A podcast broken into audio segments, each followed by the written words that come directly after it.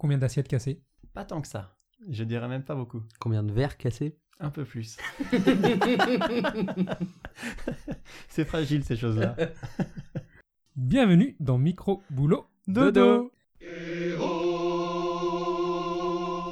Aujourd'hui, on reçoit Florian. Bonjour Florian. Bonjour. Bonjour Mathurin. Bonjour. Bonjour Jules. Salut Florian est maître d'hôtel, il travaille dans la restauration depuis plus de 10 ans. Et il exerce sur la côte vendéenne, et s'il en est d'accord, on va passer une heure ensemble. Florian, est-ce que tu es d'accord pour ça? Avec grand plaisir, merci de m'avoir invité. Eh bien c'est parti Dis-nous Florian, veux-tu bien nous parler de ton travail? Oui, avec plaisir. Donc, euh, je suis actuellement maître d'hôtel euh, dans un restaurant euh, sur la côte vendéenne.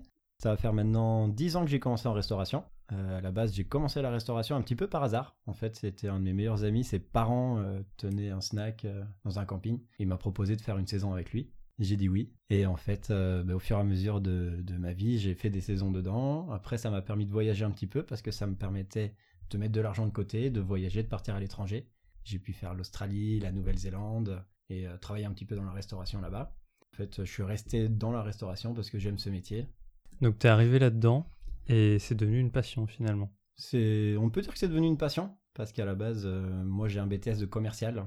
J'ai fait un bac scientifique suivi d'un BTS négociation relation client. Sauf que c'était euh, c'était des métiers qui me plaisaient pas du tout. Le côté euh, créer le, besoin chez un client, c'était quelque chose qui me plaisait pas énormément.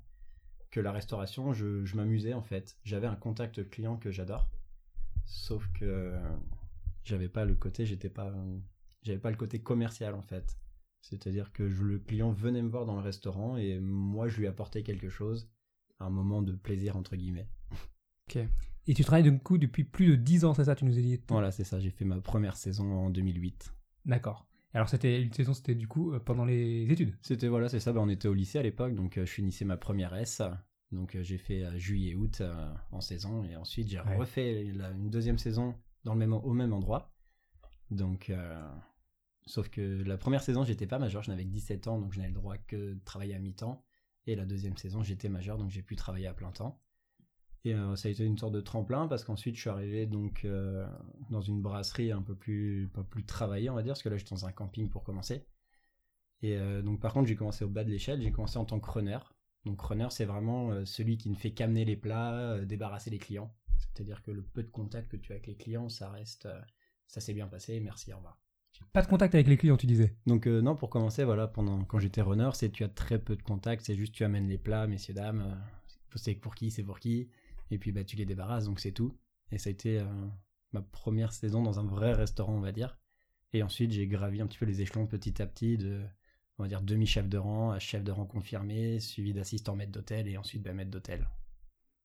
Maître d'hôtel, il y a un côté un peu classe, tu sais, aubergiste. Un petit peu, euh, c'est pour ça que je le dis aussi. Maître d'hôtel aujourd'hui, qu'est-ce qui différencie les autres euh, de Alors, de runner, tu dois avoir peut-être plus de responsabilités de. Alors, Ah. Concrètement, le maître d'hôtel, c'est. T'as que le directeur au-dessus de toi, enfin le, propriétaire entre guillemets de l'établissement. C'est vraiment tu es le responsable de ta salle. Donc c'est-à-dire que tu gères le service, tu gères l'avant-service, c'est-à-dire répartir les tâches entre tout le monde. Tu gères le service en lui-même, c'est-à-dire que c'est toi qui accueille les clients, qui les place. Ensuite, ben, tu veilles au bon déroulement du service en fait, c'est-à-dire que tu as toujours un œil sur ta salle entière. Tu vois toujours ce qui se passe de façon à ce que si un client manque de quelque chose, tu puisses dire à ton à ton chef de rang, dire bah, fais attention, euh, cette table-là il manque ça. Et ou au contraire, euh, lui dire bah, c'est bien, tout se passe bien dans ton rang, nickel. Et, euh, parce que souvent un restaurant est divisé en plusieurs rangs selon la taille du restaurant, et chaque rang a un chef de rang. Ce qui fait que toi tu chapeautes tout ça en fait, et tu vois si tout se passe bien dans chaque rang. D'accord. Alors, le terme serveur n'est pas du tout approprié alors. Serveur, on va dire que c'est un mot un petit peu global, parce que serveur c'est enfin, c'est un peu tout et rien en fait, parce que dans la restauration, tu as ce qu'on appelle les limonadiers. Donc les serveurs limonadiers, c'est des gens qui eux ne font qu'amener les boissons sur table. C'est-à-dire quand tu vas prendre un café, quand tu vas boire une bière dans un bar, c'est un limonadier, c'est un serveur. Mais tu as le serveur dans un restaurant qui lui du coup fait la prise de commande euh, et amène les plats, tout ça. C'est serveur aussi, mais c'est deux métiers presque différents. Donc aujourd'hui, c'est plutôt chef de rang alors. Ce que tu disais. Et euh, ben, chef de rang, c'est associé au restaurant du coup. D'accord. Voilà. Il n'y aura pas spécialement de chef de rang en limonadier. Ok. Et donc pour, euh, pour situer un peu, vous, vous avez combien de rangs dans le restaurant où vous êtes? Alors l'hiver, on en a 15 qu'on a que l'intérieur. Et l'été, on double la surface avec la terrasse, donc on a deux rangs. Donc euh, l'été, donc qui dit saison dit été, donc tu doubles aussi ton personnel pour pouvoir pallier à ça. Ton activité, c'est donc d'accueillir les clients en premier abord, Voilà. avoir cette vision de- du restaurant global, comme Voilà. tu le disais. Exactement, parce qu'il faut aussi euh, avoir un œil en cuisine, voir que tout se passe bien en cuisine, c'est-à-dire voir que les plats sortent bien, qu'il n'y ait pas trop d'attente en cuisine, que les mecs ne galèrent pas trop. Donc c'est à toi de faire un petit peu le tampon, de dire euh, attention, tu vas voir tes serveurs, tu dis attention, en cuisine ça galère, ralentissez un petit peu les commandes. Toi en tant que maître d'hôtel, tu ralentis aussi le débit, c'est-à-dire que tu vas prendre moins de clients. Tu vas dire là, ça sert à rien d'en prendre parce que de toute façon, il n'y a rien qui sort, ça n'avance pas. Donc tu ralentis le service un petit peu. C'est ton rôle en tant que maître d'hôtel, c'est que le service se passe bien. Et donc tu dois gérer l'afflux euh, par rapport à ça. Il y a l'activité pendant le service, tu précisais également Oui. l'activité euh, pré-service. Exactement. Un maître d'hôtel ou un chef de rang, ça commence son activité à quelle heure? Alors, ça, ça dépend vraiment de chaque restaurant. Il n'y a, pas- y a pas une norme. C'est par exemple quand j'étais au casino, on commençait qu'à 11h30 le matin, on faisait notre mise en place pendant une demi-heure. C'était rapide. Parce que le fait qu'on soit dans un gros établissement, on n'avait pas trop de ménage à faire le matin, vu qu'il y avait une équipe de ménage. Là, maintenant que je suis dans un restaurant indépendant, c'est très différent parce que tu es obligé, enfin, obligé, tu dois tout faire toi-même. Ce qui fait qu'on arrive un peu plus tôt. L'été, j'arrive, on va dire, entre 9h, 9h30 le matin. Là, l'hiver, c'est plus calme. Je peux arriver entre 10h et 10h30. Et euh, donc, l'activité principale, c'est euh, bah, le ménage, tout simplement. De faire en sorte que quand les clients arrivent à midi, ton restaurant il soit nickel. Qu'il n'y ait pas de poussière, qu'il n'y ait, ait, rien qui traîne dans ta salle, quoi. Que tout soit dressé parfaitement. Euh, c'est principalement ça. La gestion des stocks aussi. C'est-à-dire que tu vas vérifier tes stocks, voir que tu as bien toutes tes bouteilles de vin, que tu as bien toutes tes eaux, enfin que t'aies tout, pas que pendant le service, on te dise ah bah tiens mon client il a commandé ça mais je l'ai pas. Donc euh, ça tu le vérifies avant. Donc euh, voilà la gestion des stocks et il faut aussi euh, se coordonner avec la cuisine, c'est-à-dire que moi c'est mon rôle d'aller voir le chef de cuisine, dire bah, aujourd'hui est-ce que tu as bien tous tes produits? Parce qu'on est aussi dépendant des livreurs, on est dépendant de tout ça.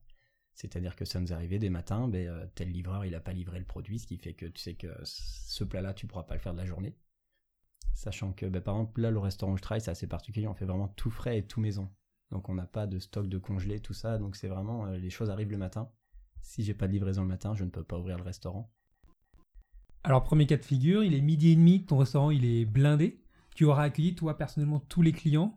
Normalement oui, sauf si vraiment je suis en train de faire autre chose. Dans ce cas-là, c'est euh, quelqu'un qui va aller voir le client, va lui dire ben, je vous laisse patienter deux petites minutes, le maître d'hôtel arrive, il va vous placer. Alors, le, le placement justement. Souvent, le placement, il se fait, on se comprend pas pourquoi il nous met là. Nous, on a plutôt envie d'être sur la petite table de deux, tranquille, Bien sûr, euh, isolé, à l'abri du bruit, pas trop près des toilettes. bien sûr. Alors ça en fait ça joue. euh, c'est le placement est souvent fait avant le service en fait. C'est-à-dire que ça va être selon tes réservations parce que tu dois aussi. euh, là par exemple j'ai que 30 places assises dans mon restaurant, ce qui fait que je suis obligé de gérer, de. Je sais pas, j'ai plus le mot. Le plan de table? Ouais, je suis obligé de gérer mon plan de table, je suis obligé un petit peu d'organiser de façon à, à optimiser le, la salle en fait. Et ce qui fait que déjà mes réservations, je vais les placer les meilleures tables entre guillemets, les gens qui ont réservé le plus tôt. C'est tout bête, mais le gars qui a réservé une semaine avant, celui qui a réservé il y a une heure, bah, je vais lui donner une meilleure table parce que j'estime qu'il a fait l'effort de réserver une semaine avant. Alors ça après c'est pareil, ça dépend de chaque établissement, tout le monde a une politique différente. Moi c'est la mienne, c'est de me dire le gars il a fait l'effort d'eux, bah, c'est une sorte de façon de récompenser, de lui dire bah, t'as réservé, t'as fait l'effort d'eux, je te mets là. Le gars qui vient sans réserver, je vais lui expliquer, je vais dire bah non désolé, je peux pas vous mettre là, les tables sont réservées. Voilà. Donc pensez à réserver quand vous allez au restaurant. C'est noté.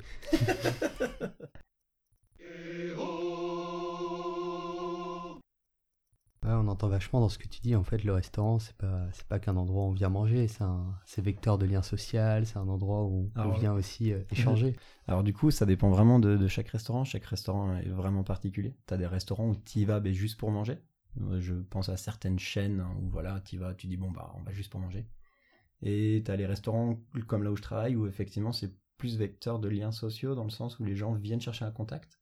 J'ai des gens qui viennent parce que je suis là. Ils viennent me voir. Ils me le disent. Ils me disent ben Florian on est venu te voir parce qu'ils savent qu'ils vont passer un bon moment, qu'on va discuter, on va prendre des nouvelles. Enfin c'est c'est vraiment de c'est très différent de selon chaque restaurant.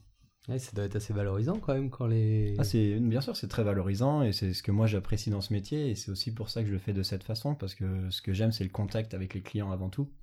C'est-à-dire que juste prendre des commandes et euh, vendre des choses, bon voilà, c'est c'est bien, mais c'est pas ce qui est le plus épanouissant. Moi, ce qui m'intéresse, c'est vraiment le contact avec les gens et euh, ben, la reconnaissance qu'ils ont aussi, c'est c'est très valorisant quoi. Quand tu rentres chez toi et que tu sais que les gens ont passé un bon moment, tu te sens forcément mieux. Le service dure combien de temps alors? Vous faites un service, deux, deux services? Alors, euh, bah là, c'est pareil, ça dépend un petit peu. Par exemple, le midi, en général, on fait un seul service. Surtout, bon, je travaille dans un restaurant où on fait, comme je disais, que du frais, que du maison, et c'est principalement du poisson et des fruits de mer. Donc, c'est un service qui prend du temps. Manger des fruits de mer, ça prend du temps. Donc, le midi, je ne peux faire qu'un seul service. Parce que le but, c'est pas de dire euh, au client, ben, venez dès midi, et puis à 13h30, je vous vire parce que j'ai un deuxième service. On n'est clairement pas là pour ça. Les gens sont là pour passer un bon moment. Donc, on veut pas leur mettre un coup de pied aux fesses. Et le soir, par exemple, en semaine, c'est calme. Donc, on ne fait qu'un seul service. Les gens viennent à l'heure qu'ils veulent. Mais sur les gros services, on est obligé, par exemple le samedi soir, de faire deux services et de dire aux gens, bah, c'est 19h30 le premier, 21h30 le deuxième. Vous êtes prévenus, c'est-à-dire que si vous venez à 19h30, ben, à 21h30, la table doit être libre parce que j'en ai besoin, j'ai beaucoup de demandes. Et à l'inverse, par contre, les gens qui réservent pour 21h30, je leur dis clairement, je leur dis à partir de 21h30, si la table est disponible, ça dépendra des gens un petit peu. Et c'est là où mon rôle est justement d'organiser tout ça et de, de dispatcher les clients selon les services et de leur expliquer que j'ai besoin de la table ou non, enfin voilà. C'est vraiment une gestion du client et de ta salle et faut vraiment optimiser parce que il y a des services où tu vas faire très peu de couverts, donc peu de chiffre d'affaires, et les services où tu as besoin de faire du chiffre d'affaires, faut optimiser tout ça. Ça ressemble un peu quand tu l'exprimes euh, à un metteur en scène de théâtre avec euh, la gestion des comédiens et on rentre par là, on sort par là, la gestion des flux, Ouais, les spectateurs qui sont là, c'est Mais c'est un métier qui est assez théâtral parce que quand tu es en salle, tu incarnes un personnage en fait. Moi j'ai toujours vu ça comme ça, le serveur, tu es un personnage, tu es en salle. Parce que les clients te regardent et tu dois être, tu dois être un personnage, enfin tu dois être vraiment ce qu'ils veulent voir. Et euh, c'est-à-dire qu'en fait tu as beau avoir des problèmes, tu as beau être, tu vas avoir ce que tu veux en dehors, quand tu es dans ton service, le client il en a rien à faire. C'est-à-dire tu peux avoir perdu ta grand-mère le matin, il en a rien à faire le client. Il veut juste avoir quelqu'un qui sourit. Et c'est là où en fait le serveur est un personnage de théâtre. Et c'est là où il arrive, il doit arborer son sourire, et il doit accueillir le client, il doit voilà. C'est oui, c'est un métier théâtral, on peut le dire.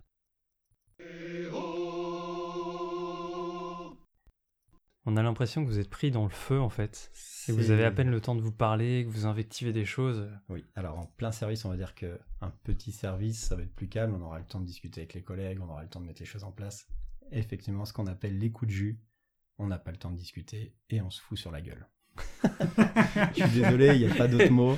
C'est un peu rude, mais on le sait en restauration, que ce soit avec ton collègue de salle ou ton collègue de cuisine, en plein juste, t'as quelque chose à dire, ça part forcément en engueulade. Mais à la fin du service, c'est fini quoi. C'est vraiment, tu t'es engueulé pendant le service parce que t'es stressé, enfin tout le monde est stressé, c'est normal, t'as à cœur de bien faire. Mais à la fin du service, c'est fini, on boit un verre ensemble et on n'en parle plus. D'accord, ok.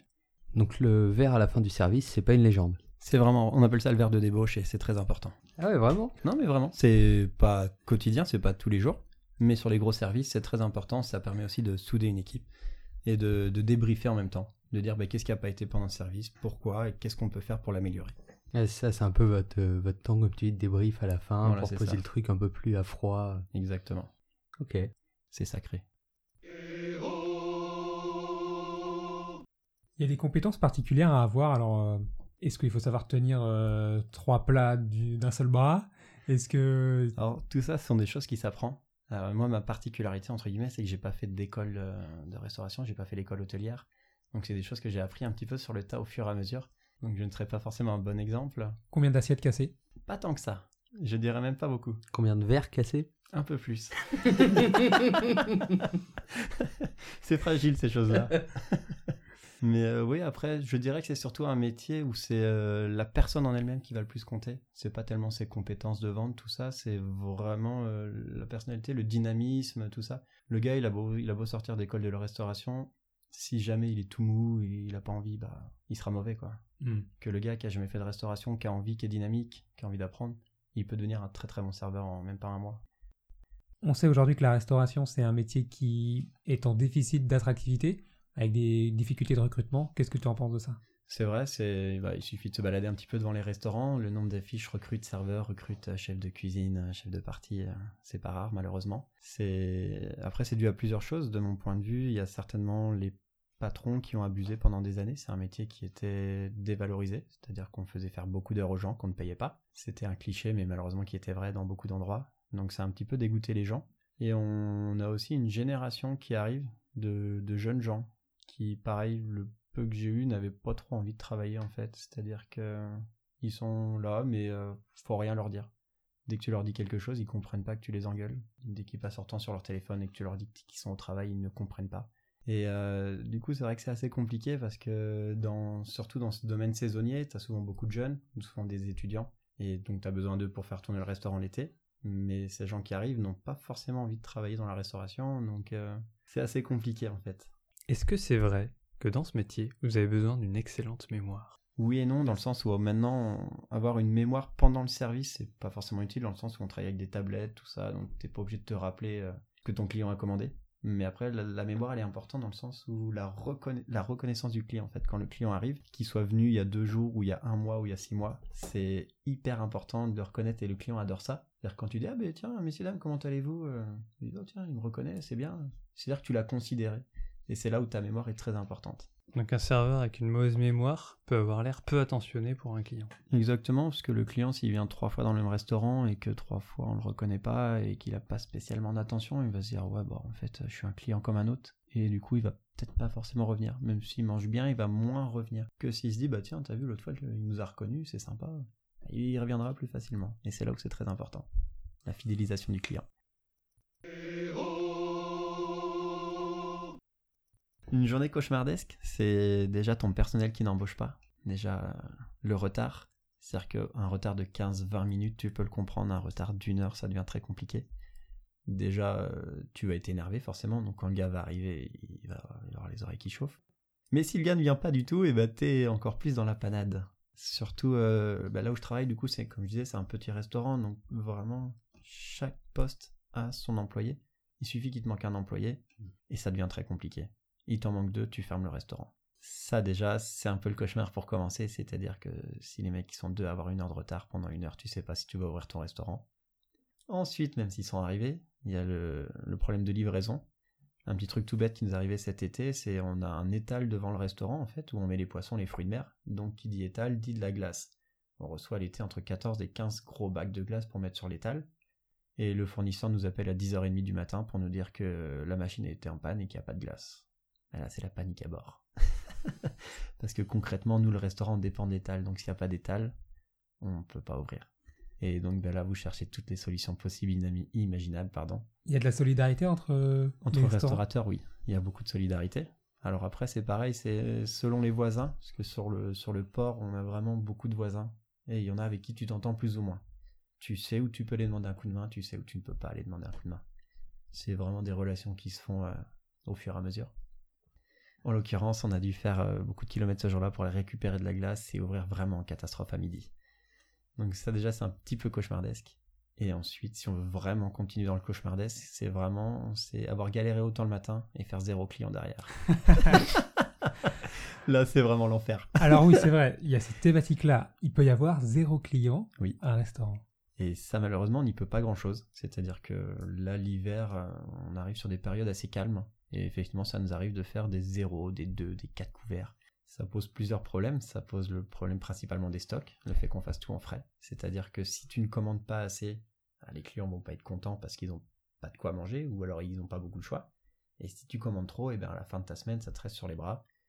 Et sur ce genre de restaurant, ça peut vite peser euh, à la fin du mois.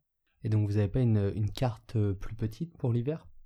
On réduit les stocks tout simplement en fait. en soi, on n'a pas une très grande carte parce qu'on a que deux trois plats différents, on a un menu avec trois autres plats, plus après quelques poissons d'étal, enfin des choses comme ça.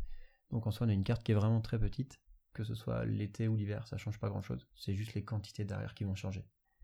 En quoi ton métier t'a changé, euh, Florian? Est-ce que tu peux dire déjà que ton métier t'a changé depuis 10 ans que tu le pratiques? Euh, Oui, je pense qu'il m'a changé. Ben, c'est ce qu'on disait un petit peu tout à l'heure, l'approche des clients. Ça se ressent forcément en dehors, c'est-à-dire que quand tu es habitué à côtoyer des gens tous les jours, tous les jours, tous les jours, des gens différents, en dehors, forcément, tu es différent, tu es un peu plus avenant, euh, tu t'adaptes un petit peu plus aux gens que tu as en face de toi, parce que tu fais ça toute la journée au final? Donc effectivement, ça m'a changé, ça m'a permis d'être euh, un peu plus social, un peu plus, euh, un peu plus avenant vers les gens. Ah oui, tiens, en tant que restaurateur, quand tu vas au resto, est-ce que tu as un contact différent? Bien sûr. C'est quand je vais au restaurant, en général, j'essaye de tourner le dos à la salle de façon à pas voir ce qui se passe parce que sinon je vais avoir tendance à vouloir regarder tout ce qui se passe et à comprendre leur service en fait. Et ça m'est arrivé certains, certaines fois où j'allais au restaurant de voir tout le service et de comprendre ce qui n'allait pas et de dire ah bah tiens là ils ont une couille à cette table là ça se passe mal. Et au final ben tu passes pas le moment avec la personne avec qui t'es mais tu comprends ce qui se passe dans le restaurant. Et c'est pour ça que j'essaye au maximum de me mettre deux au service quand je vais au restaurant. Clairement en fait t'es dans ton milieu professionnel c'est euh, exactement ça. t'es dans ton milieu professionnel c'est intéressant aussi de le faire parce que ça te permet de voir d'autres façons de faire c'est-à-dire que ça te permet de voir comment eux ils font euh, leur service comment ils s'organisent donc c'est intéressant de le faire aussi. Mais il faut savoir prendre du recul et effectivement des fois dire euh, non mais là je suis là pour passer un bon moment avec des amis ou avec ma famille donc euh, je me tourne. À quel moment Florian tu peux te dire j'ai fait du sacré bon boulot aujourd'hui? Moi j'estime que j'ai fait du bon boulot quand j'ai fait un service complet, c'est-à-dire que toutes mes tables ont été prises. Quand en plus de ça les clients sont tous repartis contents. C'est-à-dire que c'est bien beau de faire un complet, mais si les gens ils étaient pas contents, bah, je vais moi-même être déçu. Donc pour moi, quand j'ai fait du bon boulot, c'est quand j'ai rempli le restaurant et que les gens sont tous repartis avec le sourire, qu'ils étaient tous contents, et que ça s'est bien passé avec mon équipe également. C'est pas un peu compliqué ces, ces, exigences-là l'hiver? Je suppose que vous ne devez pas faire complet tous les jours. L'hiver, c'est assez compliqué, donc on, a, on va dire qu'on a deux services où on peut le faire, le samedi soir et le dimanche midi. C'est vraiment les deux services clés. On va dire que c'est les deux services que tu n'as pas le droit de louper. Et c'est effectivement les deux services où quand tu ressors, t'es content ou pas content. C'est-à-dire que si ça s'est bien passé, tu vas être très content, t'as rempli ton restaurant, les gens sont contents. Si t'as pas rempli ton restaurant, ces services-là, t'es un peu moins content. donc le moral de ton taf, en fait, l'hiver, c'est vraiment sur ces services-là. Bien sûr. C'est, je l'ai vu là particulièrement euh, sur euh, ces dernières semaines où l'activité est plus calme. C'est plus compliqué, t'as un peu moins envie. Parce que euh, on sort de la saison où effectivement on était tout le temps, tout le temps, tout le temps occupé, on était toujours en train de bosser, donc bah, t'es occupé, t'as pas le temps de penser à quoi que ce soit. Et là, le fait que ce soit plus calme, tu penses à comment tu pourrais faire mieux, qu'est-ce qui ne va pas, t'as plus le temps du coup de t'angoisser avec tout ça, et, c'est vrai que psychologiquement c'est plus dur. Qu'est-ce que tu aurais aimé entendre le premier jour où, où tu as exercé le métier de maître d'hôtel? Donc c'était en juin 2018, il y aurait une petite voix qui serait penchée vers toi et qui aurait dit Florian, voici ce que tu dois connaître. Fuis, pauvre fou. On a l'intro d'épisode. C'est vrai. non, sérieusement. Euh, tiens bon, garde le cap. Est-ce que toi, tu imagines des changements dans les prochaines années? C'est un métier qui va être amené à évoluer. Je ne sais pas dans quel sens, je ne sais pas comment comme je disais par rapport à la jeune génération qui arrive. La génération qui arrive, c'est quasiment plus à eux de s'adapter. Maintenant, ça va être à nous de nous adapter à eux et de peut-être faire les choses différemment d'un point de vue management, d'un point de vue euh, conditions de travail. Donc je ne sais pas comment ça va évoluer parce que c'est encore le début de tout ça. Et dans 15 ans, je peux vraiment pas dire comment ce sera et si moi-même je serai encore dans la restauration parce que ça reste un métier assez contraignant. Alors juste d'après une stat de Pôle Emploi sur les métiers de l'hôtellerie et de la restauration, eux, euh, ils ont fait, alors c'est pas exactement Pôle Emploi, c'est Pôle Emploi qui l'a retranscrit, c'est France Stratégie et la DARES qui sont des organismes publics de statistiques, qui euh, ont tendance à dire que les métiers de la restauration vont augmenter en, qualité, en quantité, parce que les, les, gens se tendent de plus en plus vers le bien-être, vers l'intérêt de bien manger, de prendre le temps pour soi aussi. Et ils ont tendance à dire que euh, les métiers de l'hôtellerie et de la restauration vont avoir tendance à, augmenter. Je suis euh, assez d'accord avec ça, dans le sens où le, bah, le fait qu'on ait moins de main-d'œuvre, elle sera peut-être un peu plus qualitative. C'est-à-dire que du coup, les gens qui vont faire ça ont envie de le faire pour le coup. Après, euh, sans parler de la main-d'œuvre, après, les restaurants maintenant sont de plus en plus qualitatifs. C'est-à-dire que ce qui revient à la mode, c'est le fait maison, le côté tout frais, là où pendant des années ça a été l'inverse. Mais euh, ça, enfin, moi je pense que c'est à cause de la crise économique, tout ça en fait. C'est-à-dire qu'en fait, pendant des années, les gens vivaient bien, allaient au restaurant un petit peu euh, comme ça euh, régulièrement, donc ils sélectionnaient peut-être moins, donc les restaurateurs en ont profité pour un peu faire du business quoi. Et la crise est passée par là, les gens allaient moins au restaurant, donc ils sélectionnaient un petit peu plus. Et les réseaux sociaux sont arrivés également, TripAdvisor pour ne pas le citer en tête. Et du coup, forcément, les gens critiquent un peu plus facilement, vont vont donner un peu plus facilement leur avis et vont sélectionner par le biais de ces, applications en fait. Et du coup, forcément, bah, les restaurateurs se sont dit, bah tiens, euh, comment je me fais allumer là? Je vais être obligé de réagir un petit peu, sinon je coule dans, deux mois. Donc effectivement, je pense que les restaurants sont amenés à être tirés vers le haut d'un point de vue qualitatif. déjà parce que, comme on disait, il y a eu le fait que les gens les moins au restaurant et le fait qu'effectivement ça devient à la mode, le côté bio, le côté manger sain, c'est des choses euh, qui deviennent à la mode et c'est important que ça le devienne. On revient aux bases de, du bien manger, du bien-être. Est-ce que tu as un petit mot pour la fin, quelque chose que tu voulais préciser qu'on n'a pas forcément évoqué? S'il y a quelque chose que j'aimerais dire par rapport à ce métier, c'est qu'on a souvent l'image d'un métier contraignant et les gens nous le disent souvent. C'est-à-dire qu'ils nous disent ouais, vous avez quand même un métier qui est pas facile, un métier qui est dur. Alors je suis d'accord sur le fait que c'est un métier qui va être dur sur certains points, notamment les horaires, la, quantité de travail, le côté physique, tout ça. Mais à côté de ça, ça reste un métier facile dans le sens où on est là pour donner du plaisir aux gens. Les gens qui viennent nous voir viennent passer un bon moment. Et je trouve ça très important de le rappeler, en fait, c'est de se dire, ben, en fait, on est quand même un métier de plaisir quelque part. C'est-à-dire que les gens viennent pour passer un bon moment, est là pour leur faire passer un bon moment, et pour moi, il y a pire, en fait, il y a pire comme métier, vraiment. Eh bien, c'est l'heure de se quitter. À très, très, très bientôt sur Micro Boulot Dodo. On rentre du boulot.